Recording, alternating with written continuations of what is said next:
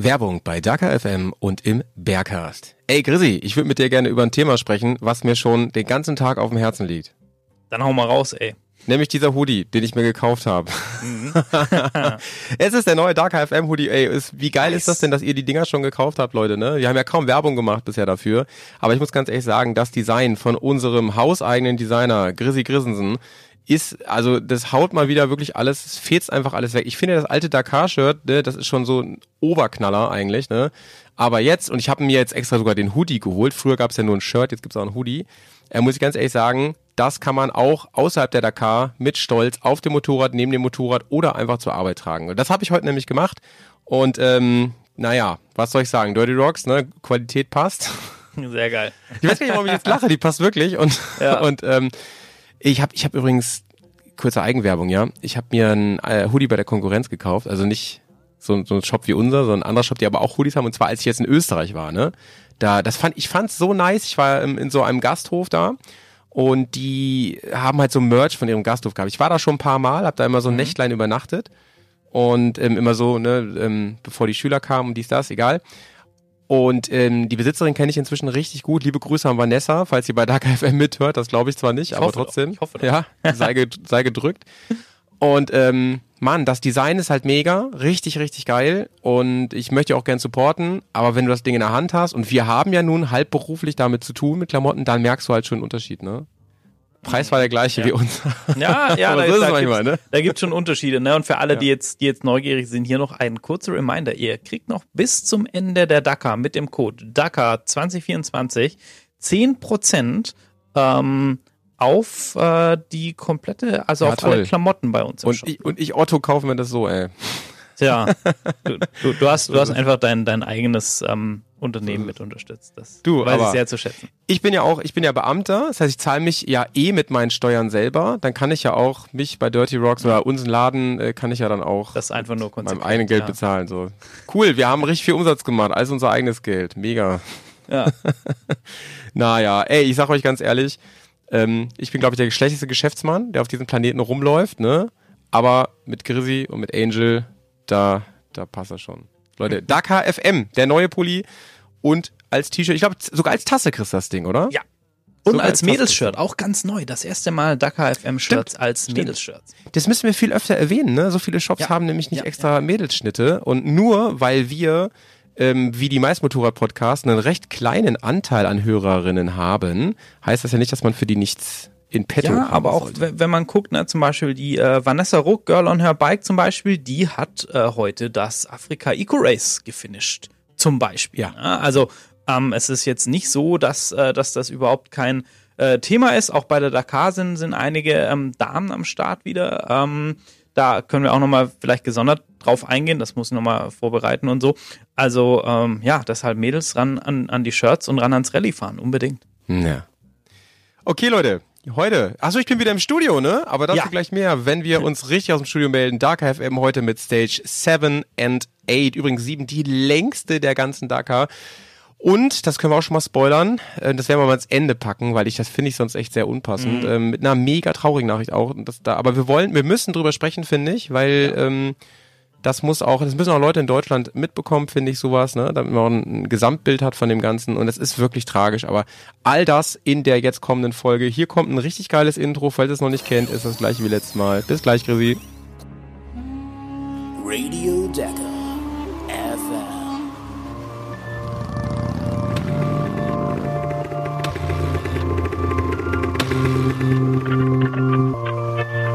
Und hier sind Howie und Chris.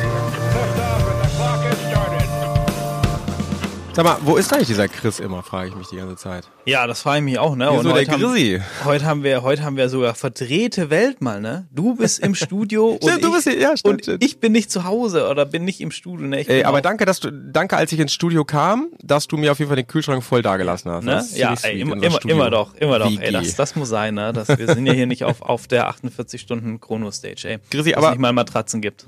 So, so mal ein bisschen Landstyle hier. Wo erreiche ich dich denn? Ich sitze gerade in Aachen Ach. Ähm, mit, mit, fast, hm. mit fast Blick auf, auf den, auf den Dom. Ne? Kurzer ja.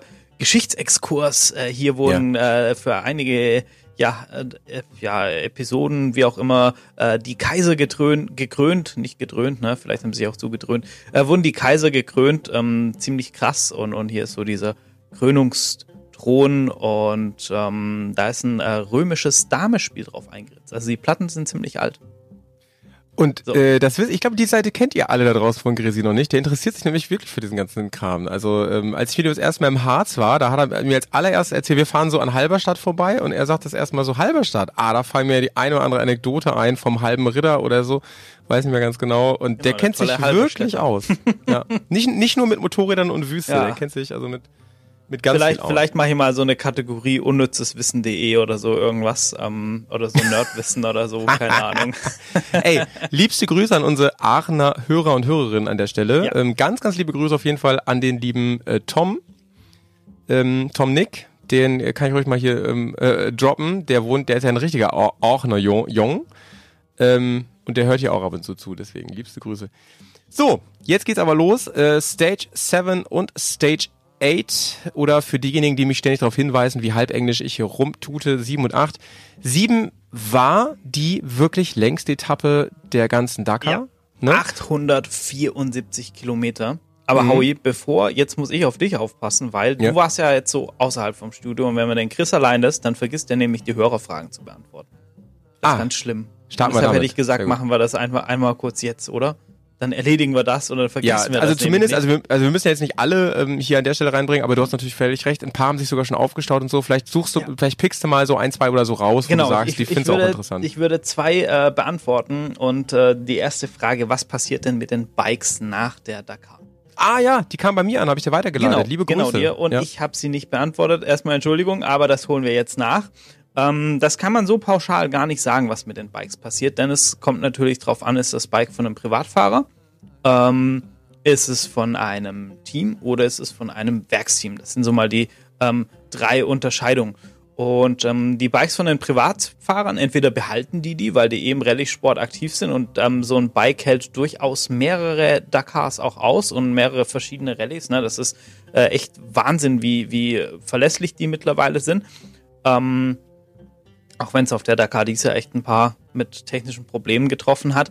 Ähm, die ähm, Bikes in solchen Teams, wie zum Beispiel das, ähm, das Satellitenteam von, von KTM, hier Bus Racing, ähm, die werden danach einmal komplett überholt, also komplett zerlegt, bis auf den Rahmen, komplett neu aufgebaut und gehen dann sozusagen wieder in die, in die Vermietung. Man kauft sich ja in dem Team ein und mietet dann das Bike, also die behalten die und fahren die auch dann relativ lange und du kannst dann so ein bisschen gucken, ne, welche ähm, Motorräder die haben. Teilweise gehen die auch einfach in den Markt. Also man kann so ein Bike auch gebraucht kaufen. Das machen auch die meisten. Also ganz viele mhm. von den mhm. Privatfahrern kaufen sich so ein Bike gebraucht. Darf ich da mal ganz neu? kurz zwischen, Grisi, weil mich was interessiert? Das heißt also, davon bin ich ausgegangen, die Werksteams, die fahren auf keinen Fall zweimal mit demselben Bike. Da wird ja auch jedes Jahr weiterentwickelt nee, und so, die, ne? Die Werkteams nutzen die dann halt für Trainings und werden natürlich ah, ja. oft dann oft, oft zerlegt, äh, um Materialanalysen durchzuführen und mhm. solche Geschichten mhm. und so. Und natürlich jedes Werksteam hat so eine so eine Hall of Fame, da stehen die dann drin und, und solche Geschichten. Und, ähm, und teilweise werden sie dann halt auch an Rookies weitergegeben, die halt trainieren, so für die Nachwuchsarbeit und solche Geschichten, ja. Ja. Ey, ähm, mir fällt gerade ein, ich habe ein Interview gelesen mit einem Kini. Ähm, der ist ja, das äh, weiß man vielleicht, das ist ja der Onkel von Tobi, ne? Genau, ja. Der Onkel von Tobi, der ja nicht nur selber super auf eine krasse Karriere zurückblickt und immer noch unglaublich viel macht, sondern eben auch krass vernetzt ist und glaube ich auch viele Insights hat und so. Der hat in einem Interview, was ich, was ich gelesen habe von ihm, gesagt, man ihn wundert selber oder sie so haben gesagt, ne, also damit kann man irgendwie, er ist ja auf jeden Fall äh, eher Team Orange, sind sehr verwundert, wie gut die Honda läuft, ne? Und dass mm. die, ähm, zum Beispiel, dass, dass die das Fahrwerk so geil hingekriegt haben. Ja. Ähm, und das spricht, da spricht viel auf äh, ähm, krasse krasse, krasse Vorsprünge, äh, Vorsprünge hin. Und äh, er hat, also ich habe zwischen den Zeilen gelesen, ähm, das hat sie gewundert und sie hängen da auch ein Stück hinterher, aber das spornt sie halt wirklich an, mhm. wirklich auch zu gucken und wahrscheinlich genau das nämlich, was du sagst, das passt gerade so, dass sie das Ding, also nicht die Honda, aber vor allem ihr, ihr Ding nochmal komplett überarbeiten, auseinanderpflücken nach der und dann nochmal gucken, was man da nochmal alles machen kann. Ich find's halt super spannend, weil ja letzten Endes so viel aus dem Rallye-Sport bei uns landet, ne? Siehe ja. Airbag-Westen, dies, ja, das und ja. so. Und ja, man muss ja schon sagen, gut für auch, uns. Ne? Ja, definitiv. Und man muss ja schon auch sagen, dass KTM halt die, die letzten Dekaden extrem dominant war. Ne? Ähm, und das wurde halt immer mehr aufgeweicht mit Honda. Yamaha jetzt ja leider nicht mehr dabei, aber wenn wir jetzt auch gucken, die Heroes, ähm, die sind dieses Jahr sowas von konkurrenzfähig und da vorne bei der Musik dabei. Ähm, mhm. Auch vom, vom Material her. Wie erklärst du dir das, Grisi? Das, meinst du, die, meinst du die, die, die hauen einfach, also die erschlagen das Ding erstmal mit Geld und dann äh, holt man sich Ingenieure, die. Nee, ähm, so? also Hero entwickelt ja einfach schon, schon sehr, sehr lange und die, die werden ja hier ähm, in der ähm, Speedbrain-Ecke in, in Bayern werden die entwickelt, die Motorräder. Mhm. Und die haben halt einfach gelernt und, und haben aber halt wirklich was komplett Eigenständiges gebaut und das braucht einfach Zeit. Mhm.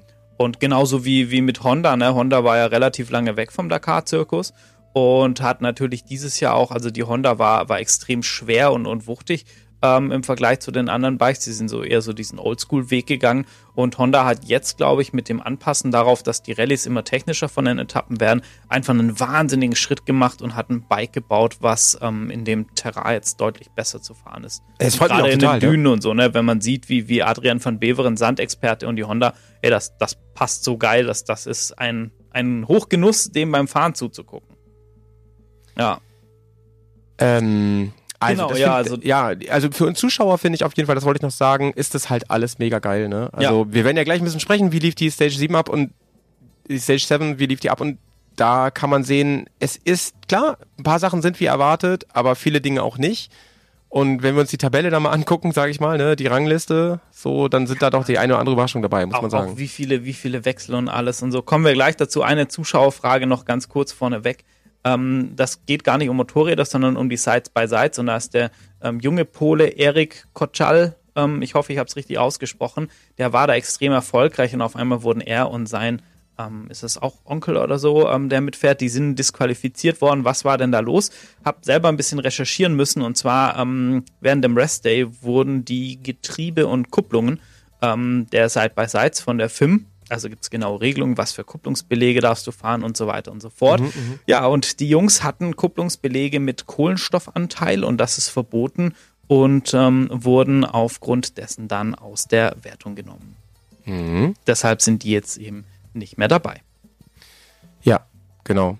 Ähm, so, ja. wollen wir loslegen oder was? Ja, wollen wir loslegen, ne? ja, also 7? wir versuchen ein bisschen Fragen, also schickt euch, schickt uns weiterhin Fragen ja. so und und äh, wir versuchen das so die nächsten Folgen noch mit einzubauen und dann bleibt ja auch, also Rallye, ähm, Dakar, ich meine Dakar FM, das äh, Format gibt's ja das ganze Jahr über, ist ja nicht so und wir versuchen das über das Jahr auch wegzuarbeiten, Leute. Ne? Wir können natürlich jetzt nicht, vielleicht oder wir machen mal eine FAQ-Folge, eine komplette. Ja, das, können, das, oh, das wäre wär eine geile Idee, ne? Können wir vielleicht bei, wenn, bei wenn Insta auch nochmal ähm, so. ja. nachfragen, genau, genau ey, legen wir mal los, 800, also bei mir waren es tatsächlich 873 Kilometer, aber da machen wir, ja. da machen wir jetzt mal, da vertragen wir uns mal wieder, ne? ja. Streiten wir uns jetzt mal nicht, äh, was da jetzt genau richtig war, weiß ich auch nicht ganz, ganz genau. Meine Quelle ist meistens ja nicht die ähm, Dakar-Seite, du bist ja meistens direkt an der, an der Quelle dran. Ähm, ich versuche mir mal so ein paar, ja.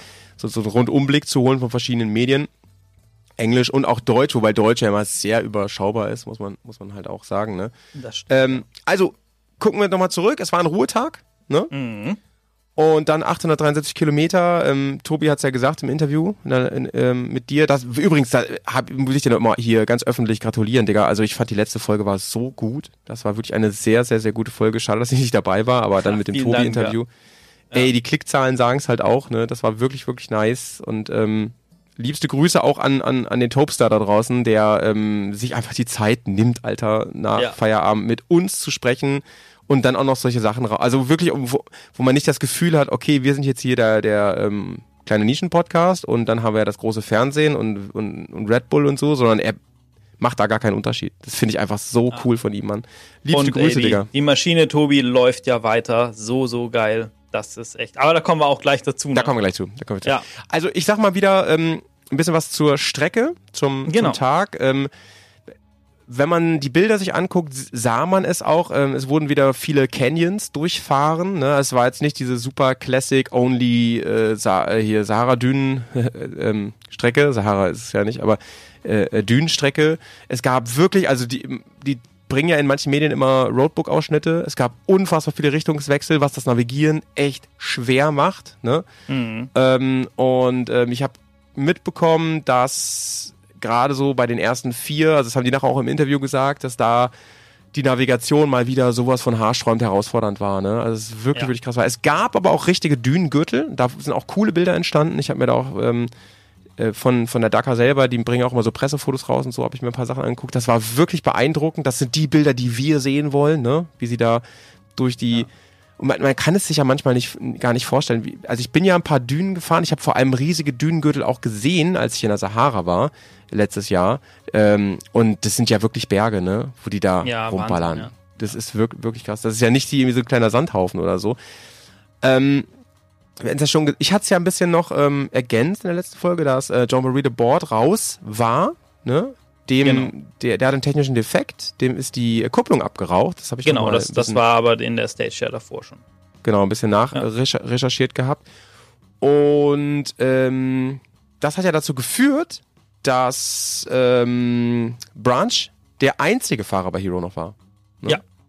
Genau, ja, den, das äh, ist, das ist ja. auch so spannend, ne, weil es war immer so die Diskussion, Ross Branch hat der die, die Konstanz, um über die Distanz gerade von so einer Dakar zu gehen. Also, dass der da schnell ist, das steht außer Frage, aber es war halt immer so ein bisschen die, die Diskussion, hat er die Konstanz, vor allem, na, fehlerfrei schafft, glaube ich, keine über die Dakar, aber mit möglichst wenig Fehlern das über, über diese zwei Wochen ähm, durchzuhalten. So, und jetzt ruhen aber alle Augen auf ihm und er macht da ja echt einen guten Job. Und ähm, ich, ich will gar nicht das Spekulieren anfangen. Das ist auch so eng einfach. Wir gucken gleich, wenn wir den Gesamtrang angucken, da drauf.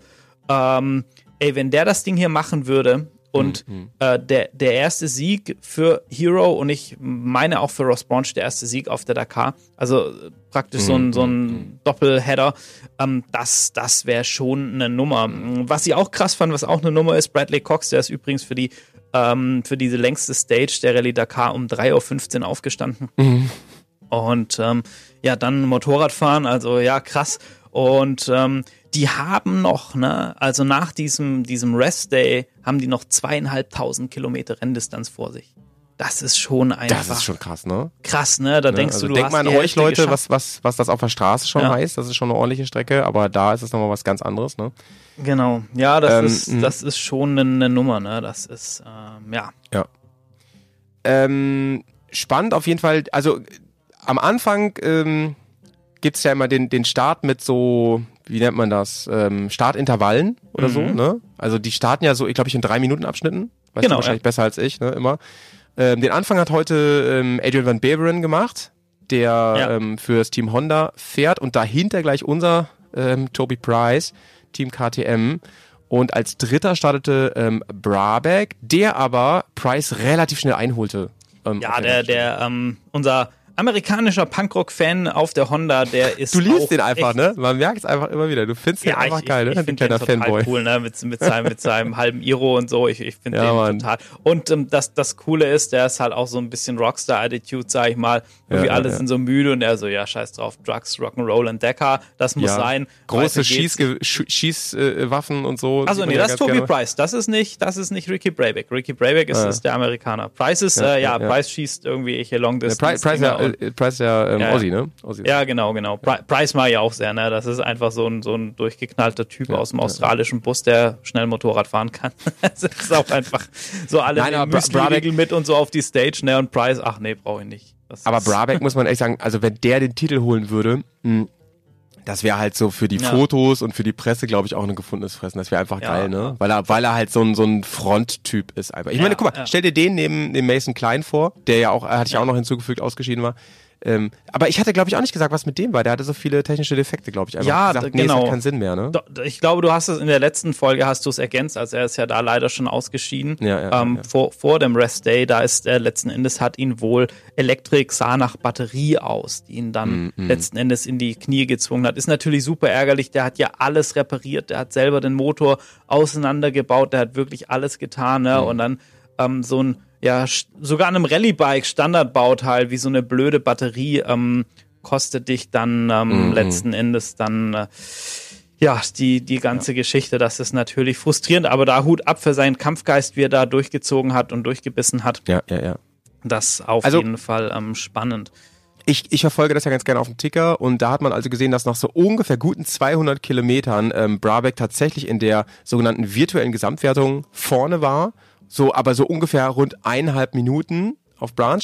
Ja. Und ähm, sich dann aber immer mehr Leute einmischten, um eben den Tagessieg zu holen, um natürlich Punkte oder Zeit gut zu machen. Und da kamen dann immer wieder ähm, in den Ticker Namen wie Kevin Benavides, ähm, ja. José Ignacio Cornejo oder Luciano Benavides ähm, für Husqvarna genau. kam Price dann immer wieder so rein. auch dabei, ne? Und, und ja, Rayback genau. hatte dann halt vor allem das Problem, dass seine hintere Bremse kaputt gegangen ist. Ähm, die ist ausgefallen, das heißt, er konnte da einfach dann nicht mehr so schnell fahren, weil ihm da deutlich mhm. Bremswirkung gefehlt mhm. hat.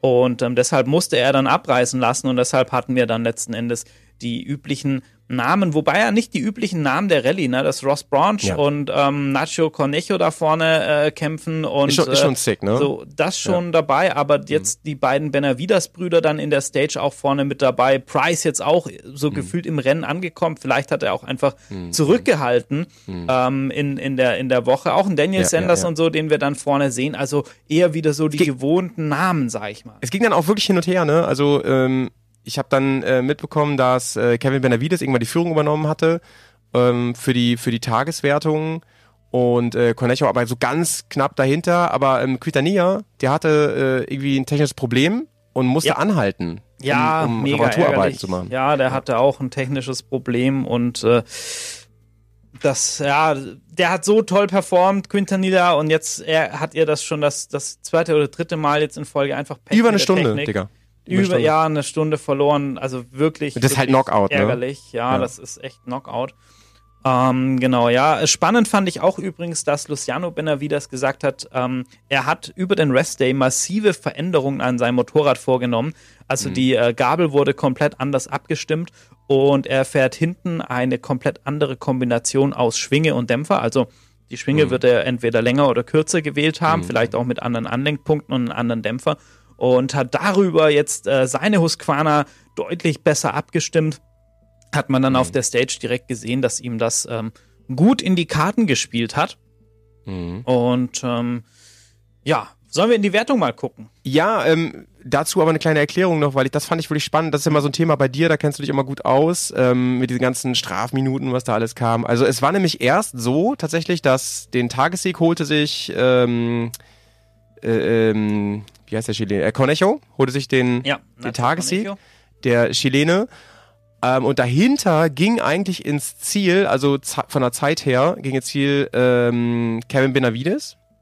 Und danach kam der Bruder, also Luciano Benavides, als Dritter ins Ziel. Aber es gab dann noch im Nachhinein Strafminuten und deswegen hat sich da die Reihenfolge nochmal umgedreht, so dass ähm, neben, äh, hinter Cornejo mit dem Tagessieg 5 Stunden 18,33, was übrigens sick ist, mhm. ja, für, für 873 Kilometer ähm, Wüste, ähm, Luciano auf Husqvarna und dann Kevin Benavides auf KTM gefolgt sind. Also es waren die ersten drei heute in der Reihenfolge nach ja. dieser Strafgeschichte. Wofür es die genau gab, das habe ich irgendwie gar nicht auf dem Schirm. Das, das habe ich auch nicht so mitbekommen. Das sind meistens sind das Transitions, oder? Wo irgendwie zu schnell gefahren wurde oder sowas. Ja, das kann aber auch in der, du hast ja auch in der Stage mal Speed Zones oder einen Wegpunkt verpasst oder so irgendwie. Sowas, das ne? kann gut sein. Ja, diese genau, 5 genau. Stunden 18 übrigens, das bezieht sich auf die, auf die gewertete, auf die Special.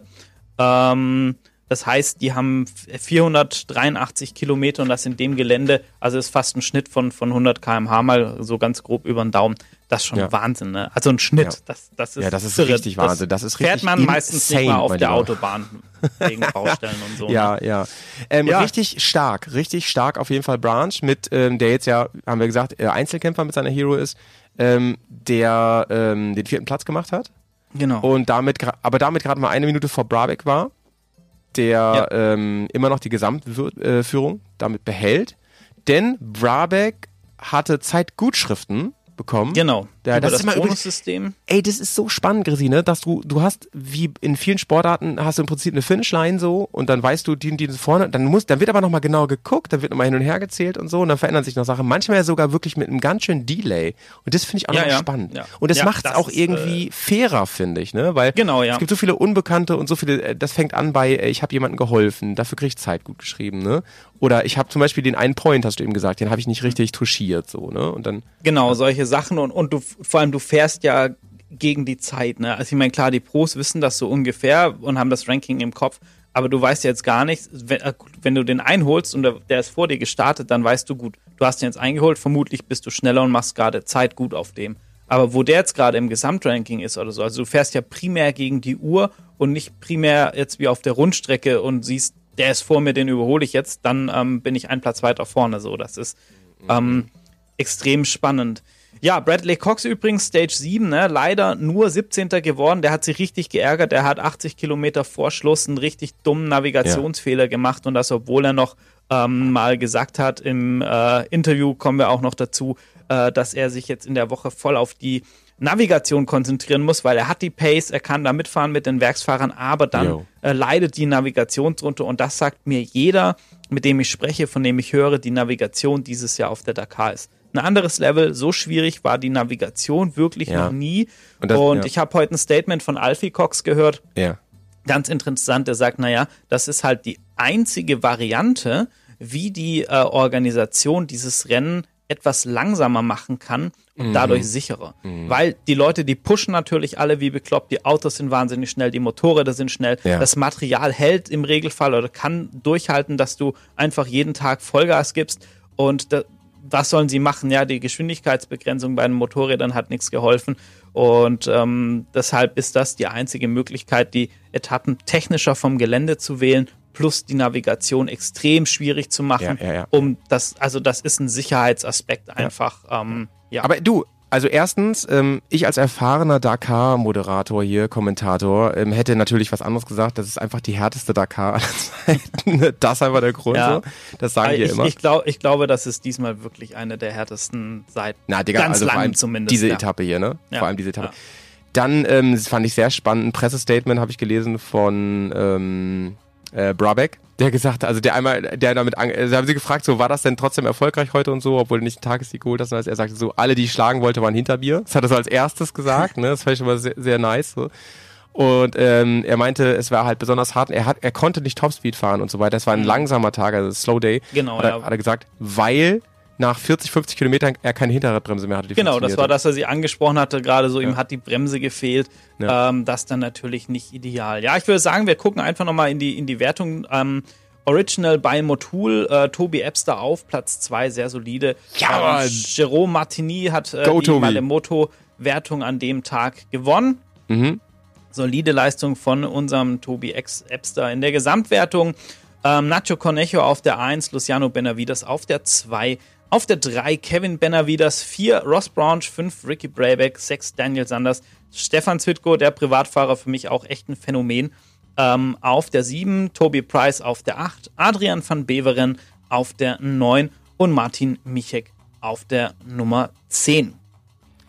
Nice. Im und damit General Ranking, also Gesamtranking ja. nach der Stage 7, Ricky Brayback auf Platz 1. Und dann Wahnsinn Ross Branch eine Sekunde hinter Brayback. Das heißt, das krass, ne? nach, ich glaube, es waren irgendwas 2700 irgendwas Rennkilometer, die zu diesem Zeitpunkt schon absolviert wurden und die Plätze 1 und 2 trennen eine Sekunde. Das ist wie in der Formel 1. Mm, mm, mm. Nur, das dass die ein bisschen länger fahren. Spannend, Alter. Das ist 32 Stunden irgendwas Rennzeit. Ne? Und dann trennt dich mm. Äh, eine Sekunde. Das ist wirklich Wahnsinn. Auf drei Nacho Conejo, vier Adrian van Beveren, fünf Kevin Benavides, Toby Price auf Platz sechs mit einer halben Stunde Rückstand auf die Spitze. Äh, Daniel Sanders auf der sieben, auf acht Luciano Benavides auf neun, Stefan Svitko und Martin Michek auch im Gesamtranking auf der zehn. Kurzer Ausblick auf Stage 8, zu der wir jetzt kommen. Erstmal kurz zur Strecke. Wir haben auf der achten Etappe 678 Kilometer. Das ist immer noch krass viel, ja. Und davon 458 als Wertungsprüfung. Das sind die Specials, von denen wir immer reden. Ähm, sie führte von Al-Duvadimi in eine Oase, nämlich in die Oasenstadt Ha'il. Waren wir da nicht schon mal, Grisi? Ich weiß gar nicht mehr. Ich glaube ja, ja, doch, da, da kamen die auch schon mal vorbei und fahren jetzt aber irgendwie in die, in die andere Richtung. Ah, ja. ich glaube, Am südlichen Rand so. der Wüste Nefut.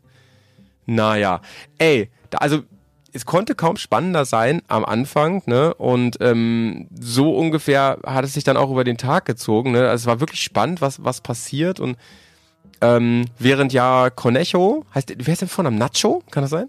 Äh, ist das der Spitzname Nacho? Der heißt ja. äh, so. irgendwie äh, José Ignacio Cornejo. Ja. Steht nämlich im Ticker auch immer Nacho. Name, ja, genau. Aber er heißt wirklich, also schon fast der offizielle äh, Name, ja.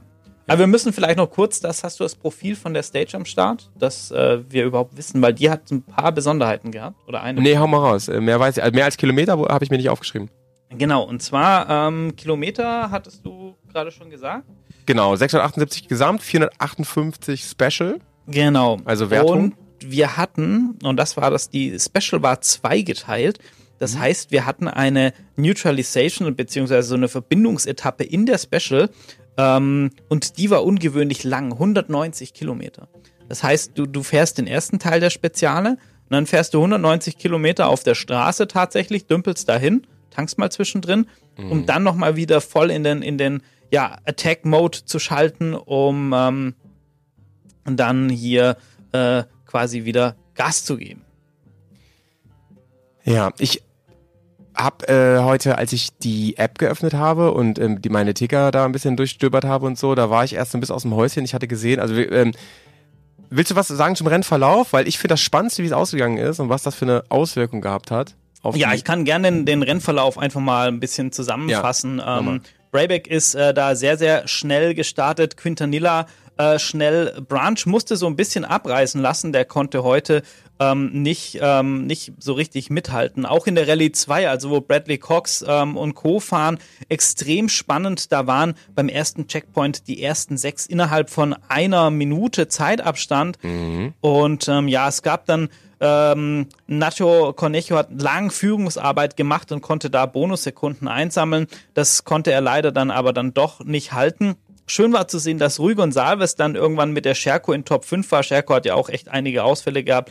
Hat mich sehr mhm. gefreut, dass wenn das, ähm, dass das für die auch nochmal ein bisschen zurückging. Ja, und dann ist Benavidas äh, wieder nach vorne mit äh, in die Top 5 reingefahren oder Top 4 und dann war das so, Ricky Brayback, Adrian van Beveren, Quintanilla, alle drei auf Honda hatten auf einmal die Führung, also eine starke Honda-Spitze. Äh, Bradley hat die Rallye 2 kurzzeitig angeführt. Ähm, da gab es dann auch nochmal zum Schlagabtausch mit Romain Dumathieu. Und ähm, ja, witziger kam dann auch auf einmal Hamid Noah, hatte noch keiner auf dem Schirm, ähm, fährt auf einmal in der Rallye 2 auf der Scherko die ähm, beste Zeit. Und so hat sich das dann immer wieder hin, und her gewechselt, ne? zwischen Brayback, Adrian van Beberen, Kennen Benavides, ähm, die sich das äh, da so ein bisschen den Schlagabtausch geliefert haben an der Spitze. Und ähm, in der Rallye 2 ist dann leider noch äh, Nils ähm, Thierik ausgefallen. Der fährt auf der Kurve im Kurve-Werksteam. Der musste sich auf der Stage abschleppen lassen. Aber da er in der Rallye 2-Klasse fährt, darf er reparieren und morgen wieder starten als GP-Rider wäre er ähm, dann rausgefahren. Ja, und zum Schluss, äh, ich weiß nicht, ob du das dann sagen wolltest oder ich dir das vorne wegnehmen, da hat sich dann das erste Taktikspiel jetzt gezeigt, weil jetzt geht es natürlich auch darum, wir gehen, wir haben jetzt noch vier Etappen, mhm. wir gehen in den, das Finale der Rallye und jetzt gilt es natürlich auch klug, sein Rennen zu managen, also gerade für die, wo um Sieg fahren um ähm, zu gucken, naja, ich bringe mich in eine gute Ausgangsposition, nicht zu viel, nicht zu wenig riskieren, wie mache ich das mit der Navigation? Ja, und da hat der Herr von Beveren dann einfach mal eine taktische Pause gemacht in der Wüste. Mhm und ähm, wollte sich eigentlich überholen lassen von seinen Honda-Kollegen, von Nacho, von Ricky Brayback, mhm. äh, auch von Ross Branch, mhm. ähm, weil er mit denen natürlich gerade am ärgsten im, im Zweikampf ist, mhm. dass er ähm, dann an, äh, an, der, an Tag 9, Stage 9, mhm. wo sehr, sehr schwierig von der Navigation werden soll, ähm, sich da so hinten dranhängen kann. Das hat leider nicht so funktioniert. Die, äh, er hat zu wenig Zeit verloren, nämlich, und äh, hat so einfach nur die beiden ähm, Benavidas-Brüder äh, durch und vorbeigelassen ja. und hat damit äh, den Tagessieg verschenkt und ähm, kann trotzdem seinen, äh, seinen äh, eigentlichen mhm. direkten Konkurrenten nicht äh, hinterherfahren. Glaubst, glaubst du, Grisi, sowas ist eine Stallorder oder äh, entscheiden die das spontan so? Überlegen die sich das auf dem Motorrad? Ich, was denkst du? Ich kann es dir gar nicht so richtig sagen. Ich glaube, die haben das schon in, in der Teambesprechung. Ähm, auf der anderen Seite weiß ich jetzt nicht, ob Honda gerade auf Adrian van Beveren als Siegfahrer setzen würde. Ähm, ich glaube, die entscheiden das schon auch viel selber, weil, also wenn es nach Honda gehen würde, dann würden die ja sagen, passt auf, ähm, wir wollen am besten eine Dreierspitze haben. Äh, hier gibt's kein Taktieren unter euch. Wer auf Platz 1, 2, 3 ist, ist egal in welcher Reihenfolge, aber haltet uns Team Mattighofen und Co. da weg.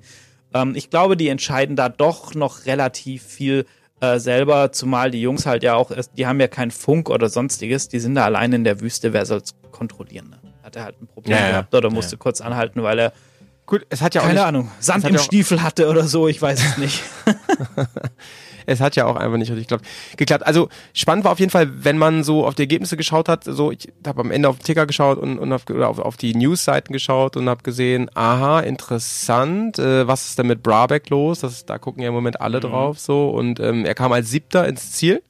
Ja. Ähm, da denkt man erst so, oh, okay, das ist jetzt nicht so so das Ding. Er war aber ähm, immer noch 41, muss ich mal kurz rechnen, 41 Sekunden vor äh, Ross Branch. Genau. Ja. Auf Hero. Der wurde Achter. Und in der Gesamtwertung hieß es nämlich, dass der Amerikaner insgesamt von der einen Sekunde auf 42 Sekunden verlängern konnte. Genau und in der Gesamtwertung deswegen weiterführt und dann ein bisschen mehr, also ganz ehrlich, 42 Sekunden ist nicht die Welt und so, ne? Aber nichts, ne? reicht um die Dakar am Ende zu zu gewinnen. Genau, das kann halt sein, ne? Und, und jetzt ist halt, wenn wir jetzt gucken, ja, das ist ja immer so, wie die ins Ziel kommen, das ist ja dann die Startreihenfolge für nächsten Tag. Also ähm, wenn wir die ersten zehn einfach mal überfliegen, ne? Kevin Benavides hat die Stage gewonnen, Luciano Benavides auf zwei. Auf Platz drei Adrian van Beveren, der eigentlich gerne ein bisschen mehr Zeit verloren hätte. Ähm, Nacho Cornejo auf der vier, Toby Price auf fünf. Rui Gonsalves auf der 6, Ricky Brayback 7 auf der 8, Ross Branch, das wären eigentlich die Jungs, die ähm, Van Beveren gerne vor sich gehabt hätte. Auf 9 dann Daniel Sanders und 10 Stefan Switko. Das heißt, morgen eröffnet Kevin Benavidas, dann Luciano Benavidas und dann muss Van Beveren schon in die Spur und wird dann gejagt von Nacho, von Toby Price, von Rui Gonsalves, Ricky Brayback und Ross Branch, die sich natürlich jetzt für morgen in diesem, in dieser extrem schwierigen Navigationsetappe ja. einfach an die Fersen von den anderen hängen können, hoffen, dass die keine Fehler machen und eventuell bildet sich dann da so ein Rallye-D-Zug, vielleicht mit Preis ja, ja. oder so an der Spitze ähm, oder Nacho Cornejo, die dann auf die ersten drei ähm, da Jagd machen können. Und äh, dann äh, wird das morgen sicherlich sehr, sehr spannend und, und gibt das wieder einen wahnsinnigen Schlagabtausch. Mhm. Ja. Was hat es jetzt am Ende für Konsequenzen für unseren Tobi? Ja, für, für unseren abgehen? Tobi, also mhm. für unseren Tobi Epster war heute die Welt erstmal wieder in Ordnung, denn mhm. er hat, wie sich's gehört, die äh, Original by Tool Klasse gewonnen für sich. Mhm. So, so, so äh, haben wir das gerne. Und ähm, im äh, Overall Ranking ist äh, Tobi auf äh, 20, 20. also in, in der Stage gesamt ist er auf äh, Platz 25 gekommen. Trotzdem, ne? In der, in genau, und in der Gesamtwertung nämlich Platz ne? 20, ne? Genau. Und genau, im Gesamten, gucke hier gerade einmal live rein. 20. Ähm, ist ja auf ja, Platz 20 und das ist ja so das Ziel mit dem, also wenn er das so nach Hause fährt, auf dem Platz 20, die Male Moto-Klasse gewinnt. Das äh, ich glaube, ne? ich glaube, ein größeres Ausrufezeichen als Dakar Rookie und äh, als Fahrer in der Marathonwertung ähm, das kannst du eigentlich faktisch wir, also, nicht mehr setzen. Ne? Auch Bradley Cox, der muss nochmal Gas geben, der will ja. Top 10. Ähm, hat äh, dann durch diesen blöden Fehler gestern wieder relativ viel Zeit verloren mhm. und müsste, dass er in die Top 10 äh, kommt, ja, mittlerweile dann äh, doch ähm, fast ja, 35 Minuten so reinfahren. Ja, das äh, mal gucken, da muss er schon riskieren oder auf Fehler mhm. hoffen. Mal schauen, was da noch so geht. Mhm. Genau, auf Fehler hoffen, das ist halt auch immer so ein Ding. Das haben wir nun gesehen, dass auch an den letzten Tagen, wir haben jetzt ja noch ein paar Stages, dass da wirklich noch viel, viel, viel passieren kann. Und diese blöde Floskel, die immer am Anfang kommt, die ja auch hier bei Dakar FM ein paar Mal zu hören war, ähm, ey, wir sind am Anfang der Dakar, mhm. das hat noch nichts zu sagen. Das scheint sich auch jetzt wieder an einigen Stellen halt irgendwie äh, deutlich zu machen, denn wir sehen hier einige aus dem Topfeld, die dann auf einmal einen technischen Defekt haben und keine Ahnung 26 Minuten verlieren oder irgendwas das sind halt Welten, ja. ne? Und das ist, das ist halt wirklich Knockout dann. Das heißt, zwar, ja.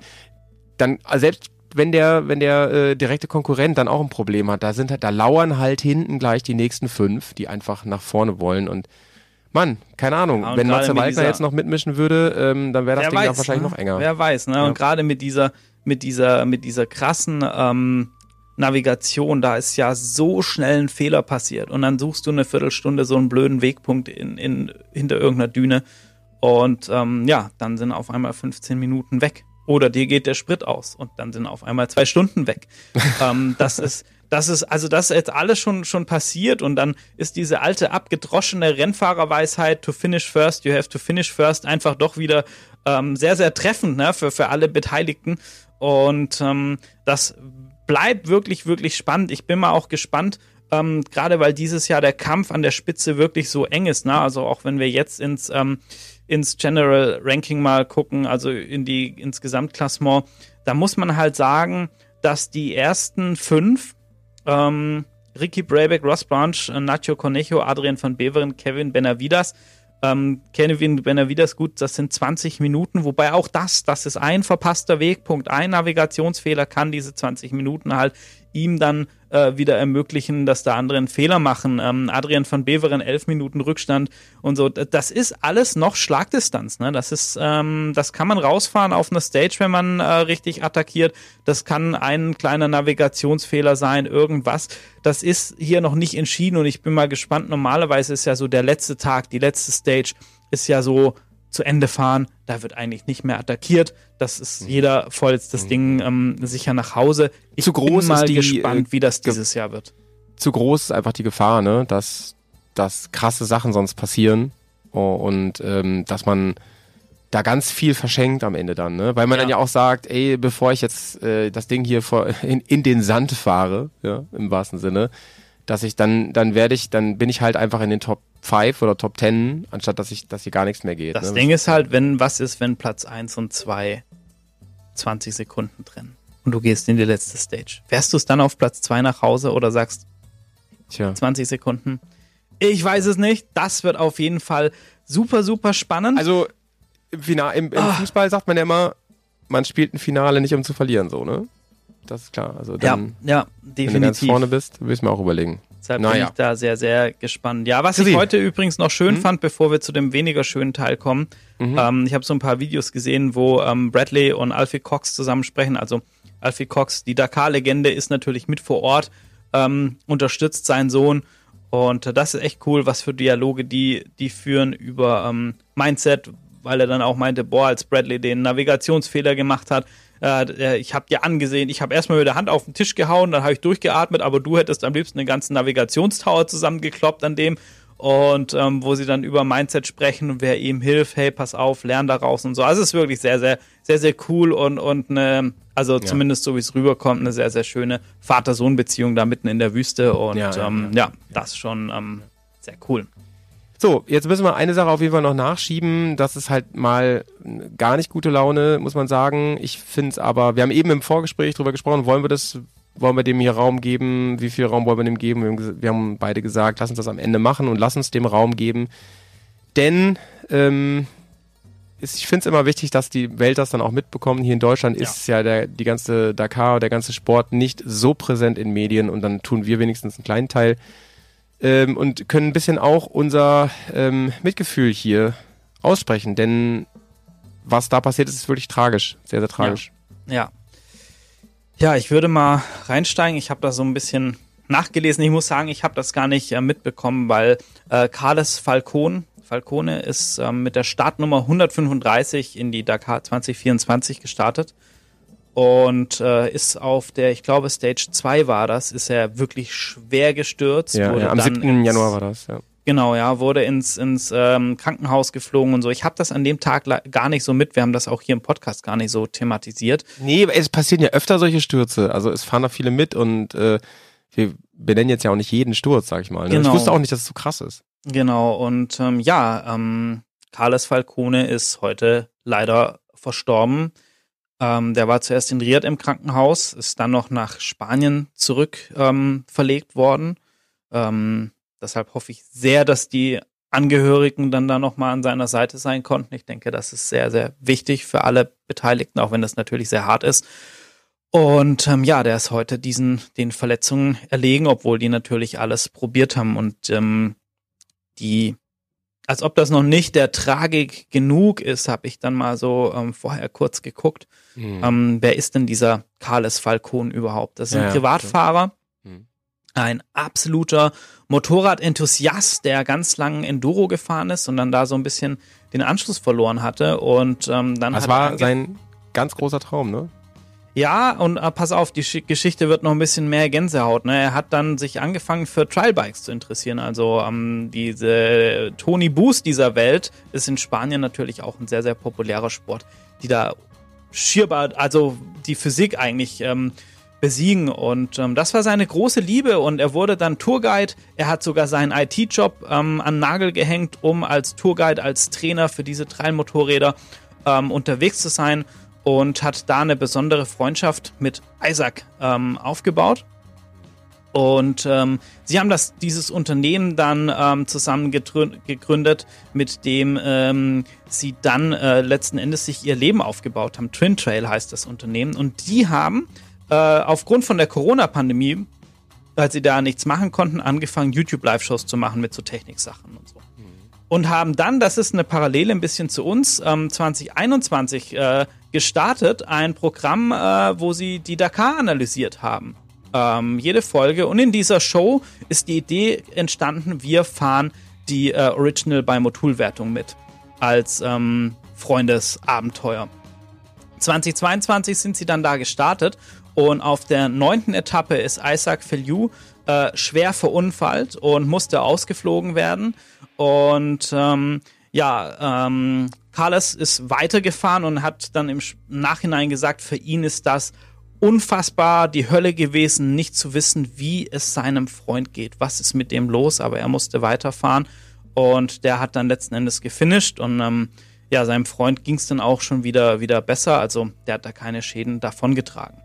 Und jetzt dieses Jahr ähm, haben sie gesagt, ähm, ja, wir kommen zurück zu Dakar, denn wir müssen das hier beenden. Und das große Ziel war, das, was sie 2022 nicht geschafft haben, und zwar zusammen diese Ziellinie zu überqueren, das war das Wichtigste. Und ähm, ja, ähm, Carlos hat gesagt, ihm ist das völlig egal und wenn er zig Plätze hinter seinem Freund ins Ziel kommt, es ist wurscht. Es geht nur darum, dieses angefangene Projekt zu beenden und ähm, gemeinsam über die Ziellinie zu fahren.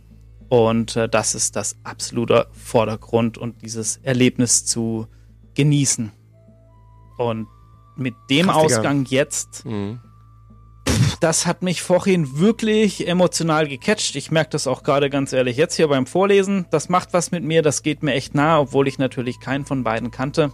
Aber ähm, das ist so eine, so eine, ähm, ja, so eine Bromance oder hätte so eine Bromance-Story werden sollen. Und ähm, mhm das, ähm, deshalb denke ich, ist das ganz schön, dem Raum zu geben. Deshalb haben wir uns auch entschieden, das Interview mit Bradley Cox heute ähm, zu verschieben um, um eine Folge, weil das einfach nicht, äh, nicht gepasst hätte. Oh Mann, ey, ich weiß gar nicht, was ich machen soll. Ey. Ich muss ja mal.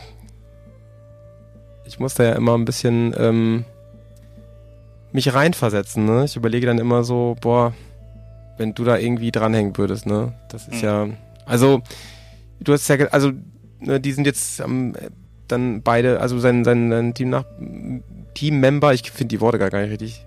Ja, der ist, der ist noch im Rennen, also ich habe nicht raus. Nee, nee, der ist jetzt auch raus. Also der ist auch raus. Nee, nee, der hat freiwillig jetzt gesagt, das wollte ich noch okay, sagen. Ja. Der hat freiwillig gesagt, ich höre auch auf an der Stelle. Das hat für mich dann auch irgendwie keinen Wert mehr, die ganze Sache. Und Zitat, ähm, er hat uns ähm, verlassen, als er etwas tat, wovon er träumte. Hat er gesagt. Das ist schon schon krass. Würde auch sagen, dass wir da gar nicht mehr jetzt irgendwie noch groß was anderes machen heute, sondern tatsächlich mit diesem nicht unschönen Ding rausgehen. Das ist, glaube ich, das, das passendste und angemessenste. Ich wollte noch einen Vorschlag machen, dass wir, ähm, also vielleicht findet ihr es ein bisschen alberner draußen, ich finde es sehr angemessen, ähm, dass wir sagen, ey, wir hängen jetzt mal eine Minute Stille dran an Podcast. Wem das so doof ist, der soll einfach skippen, aber ich finde es gut. Das machen wir einfach jetzt. Ja. Machen auch keine Musik jetzt am Ende. Und ähm, äh, ah, doch eine positive Sache habe ich noch, denn wir hören uns in zwei Tagen wieder. Und dann gucken wir mal. Hoffen wir mal, dass dann alles gut geht. Chrissy. Genau. Tschüss, vielen Dank. War Macht es gut. Schön, dass wir uns mal fast live gesehen hätten. Tschüss.